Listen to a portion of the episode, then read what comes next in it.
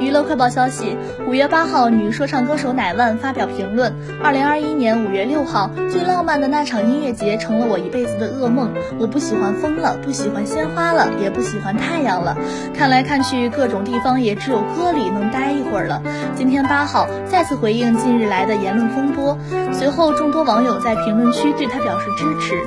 据悉，五月六号，乃万在一场音乐节上说，很多男生也有很多梦想，想做球员，想。做游戏玩家，但是十八岁以后，他们的梦想都成了买车买房。我们要给心爱的男孩子一些理解和宽容。该言论被网友称是在媚男。随后，乃万回应称自己并没有做错什么，是网友没事找事儿。而他回怼的言论又引发了一系列丑闻，被网友抨击带头网暴素人。